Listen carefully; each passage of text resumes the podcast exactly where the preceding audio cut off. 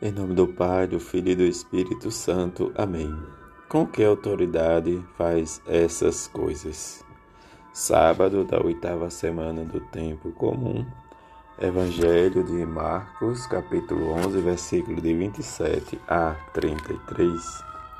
Naquele tempo, Jesus e os discípulos foram de novo a Jerusalém. Enquanto Jesus estava andando no templo, o sumo sacerdote, os mestres da lei e os anciãos aproximaram-se dele e perguntaram: Com que autoridade faz essas coisas? Quem te deu autoridade para fazer isso? Jesus respondeu: Vou fazer-vos uma só pergunta. Se me responderes, eu vos direi com que autoridade faço isso. O batismo de João vinha do céu ou dos homens? Respondei-me, eles discutiam entre si. Se respondermos que venha do céu, ele vai dizer: Por que não acreditastes em João? Devemos então dizer que vem dos homens, mas ele tinha medo da multidão, porque todos de fato tinham João na qualidade de profeta. Então eles responderam a Jesus: Não sabemos. E Jesus disse: Pois eu também não vos digo com que autoridade faço essas coisas. Palavra da salvação, glória a vós, Senhor.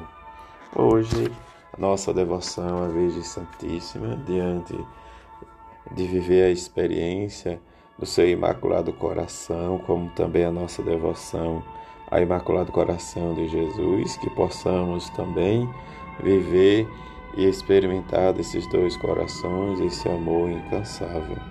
Como nos diz o prefácio né, do, da missa do Sagrado Coração de Jesus, onde nesse coração aberto pela lança fez jorrar com a água e o sangue o sacramento da Igreja, para que todos fossem atraídos ao seu coração. Diante também da nossa devoção à Virgem Santíssima, hoje a igreja celebra a memória né, de São Carlos Larrañan e seus companheiros. Entre 1885 e 1887, uma centena de cristãos, dentre os quais alguns anglicanos, foram vítimas da perseguição em Uganda. Carlos foi exemplo para seus doze companheiros, alguns deles apenas batizados e muito jovens, todos felizes em associar seu sacrifício àquele de Cristo, em que outros sofreram ao martírio em datas diferentes. Carlos e seus 21 companheiros são os primeiros mártires da África Negra, em que experimentar o martírio como a igreja primitiva testemunha, esses mártires desde a África Negra, como nos diz o comentário da liturgia da CNBB, em que estes irmãos, dessa memória, que peçamos ao Senhor, diz o Espírito de fortaleza e o dom da sabedoria, em que, como nos diz a antífona de entrada, vinde bendito de meu Pai, tomai posse do reino preparado para vós desde o princípio do mundo. E se é desde o princípio, precisamos viver e experimentar o que nos diz a primeira leitura. Glorifico a quem me dá a sabedoria. Diante dos ditos do livro do Eclesiástico, nós precisamos tomar diz, e viver este exemplo desta comunidade em que seguia os passos e os mandamentos e os preceitos de Deus. O Evangelho vem a grande pergunta do sumo sacerdote, das autoridades, de onde vem a autoridade e o poder de Jesus em seus ensinamentos. Diante da prerrogativa que Jesus faz a eles, eles ficam em silêncio, mas vão dizer que não sabem. Também Jesus não responde nada. Diante disso, a experiência em que precisamos conquistar e ser movido pela sabedoria divina no nosso coração para que os outros vejam que nós somos realmente, de fato, discípulos de Jesus.